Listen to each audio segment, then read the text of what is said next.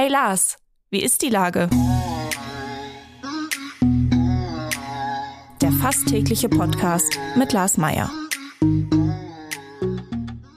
Wie ist die Lage? Unser fast täglicher Podcast in Kooperation mit der Hamburger Morgenpost, der Gute-Leute-Fabrik und Ahoi Radio spürt tagesaktuellen Fragen nach. Mein Name ist Lars Meyer und ich rufe fast täglich gute Leute aus Hamburg an.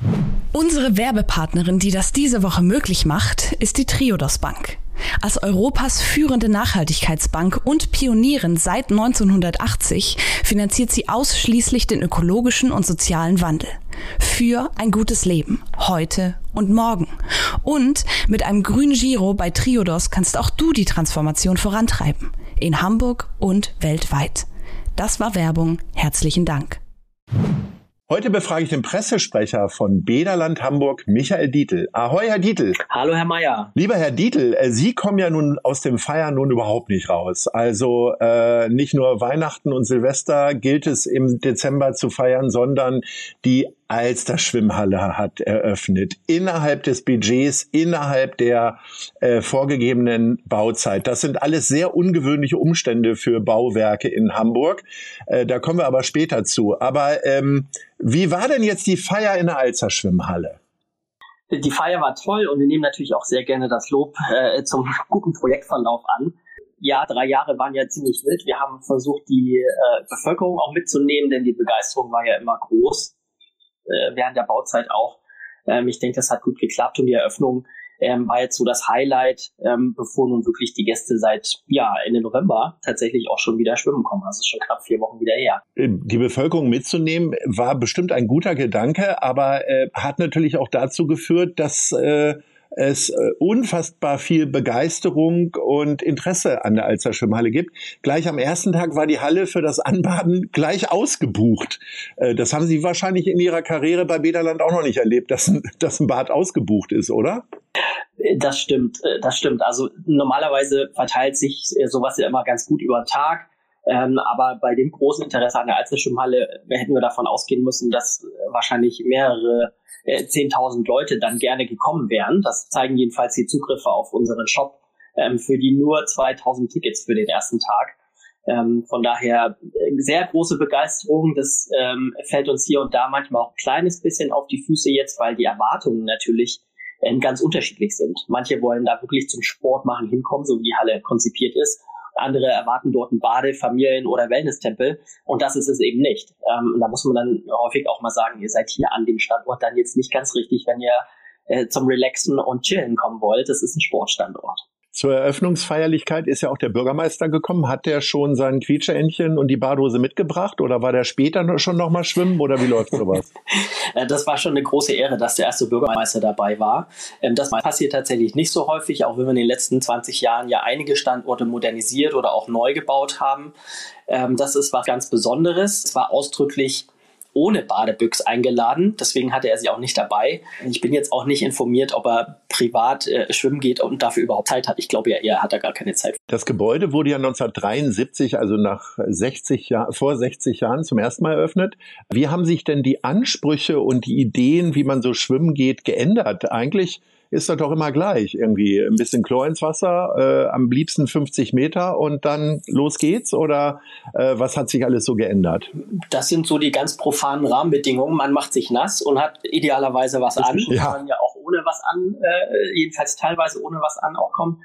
Also ja, die Technik hat sich natürlich extrem weiterentwickelt. Also ein bisschen Chlor ins Wasser ist jetzt nochmal deutlich weniger als früher und ähm, ja auch nicht die einzige Maßnahme, um äh, so ein Becken Wasser, Schwimmbadwasser ähm, sehr, sehr sauber zu kriegen. Lüftungstechnik, ähm, Energieeffizienz, das sind ja alles Themen, aber grundsätzlich natürlich Bahnen schwimmen als Sport, Schwimmen lernen als unsere wichtigste Aufgabe hat sich im Grunde wenig verändert. Beim Schwimmen lernen die Didaktik noch eher. Früher wurden Kinder auch mal reingeschubst. Äh, und also habe ich selber auch schwimmen gelernt, musste da irgendwie gegen das Ertrinken ankämpfen.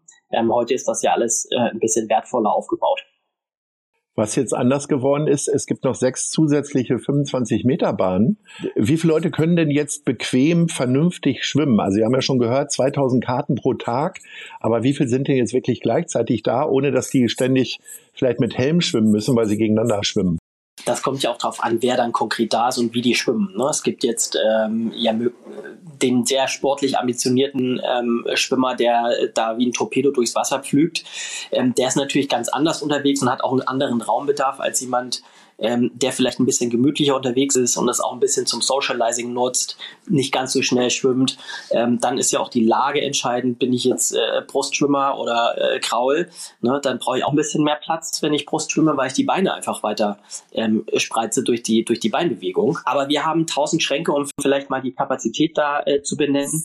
Das heißt, tausend Leute könnten zeitgleich äh, oder über tausend Leute können zeitgleich ganz locker ähm, dort sein je nachdem, wie sie sich dann bewegen und was sie dann im Wasser machen. Das verläuft sich normalerweise.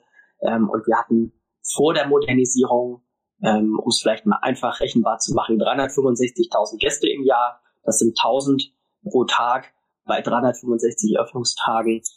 Ähm, und das auf 15 Stunden verteilt. Und wenn sich das jetzt wieder so einstellt, ähm, dann ist das, glaube ich, insgesamt sehr, sehr locker, wenn da zeitgleich keine 100 Leute da sind. Ne?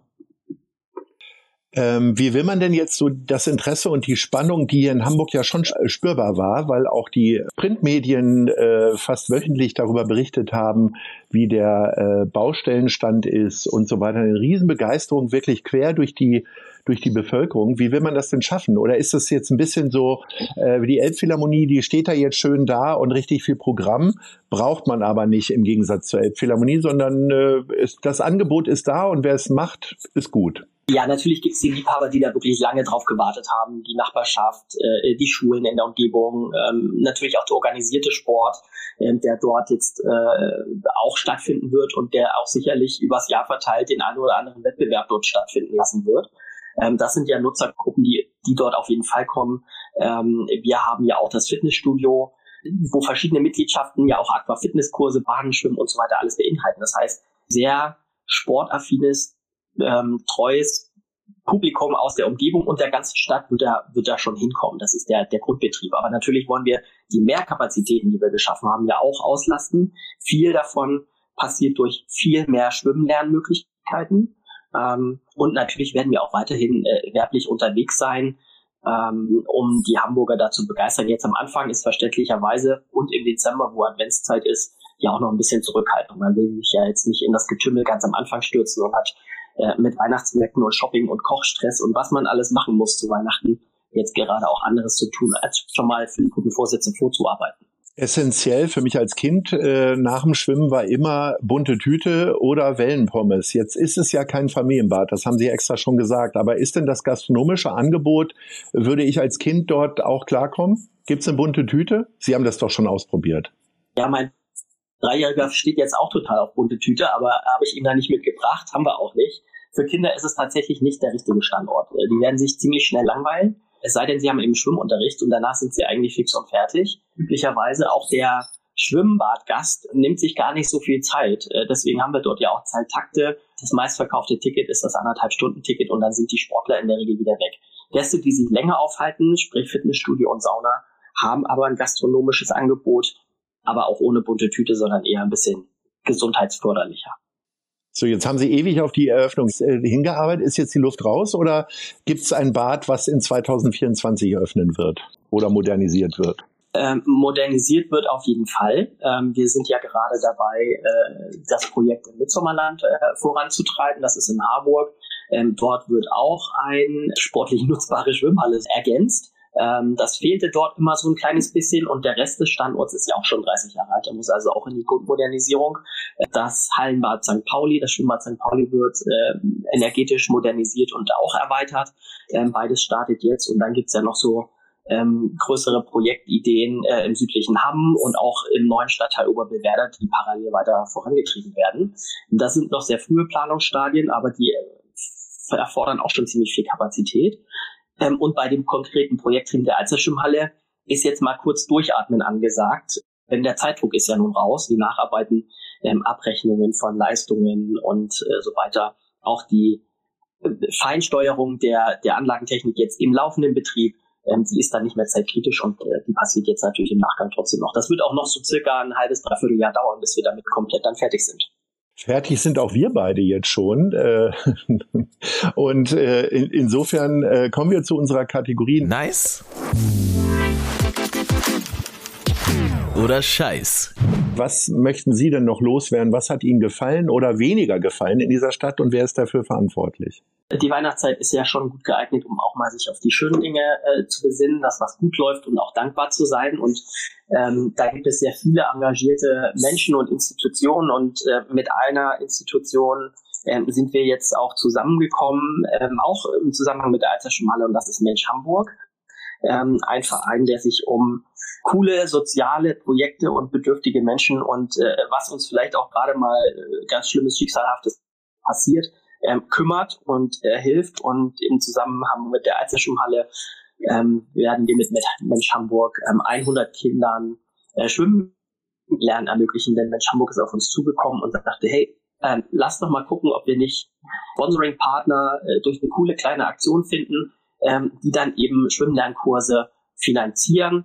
Ähm, wir kümmern uns um das Ganze äh, drumherum, finden die Partner und können dann eben 100 Kindern, die sich das sonst äh, aufgrund ihrer sozialen Verhältnisse nicht leisten können, ähm, eine Schwimmausbildung zukommen lassen. Und das finde ich richtig cool. Hört sich fantastisch an. Vor allen Dingen, dass äh, 100 Kinder äh, schwimmen lernen, ist eine großartige Aktion und äh, Firmen, äh, die sowas unterstützen, sind ja dann doppelt gut. Äh, lieber Herr Dietl, äh, vielen Dank, ähm, dass Sie uns nochmal die Alzer Schwimmhalle näher gebracht haben. Und dann werden wir sicherlich im neuen Jahr nochmal sprechen, weil es gibt ja ausreichend Projekte, über die wir beide reden können. Herzlichen Dank und Ahoi. Sehr gerne, vielen Dank und frohe Weihnachten. Dieser Podcast wird präsentiert von der Gute-Leute-Fabrik, der Hamburger Morgenpost und Ahoi Radio.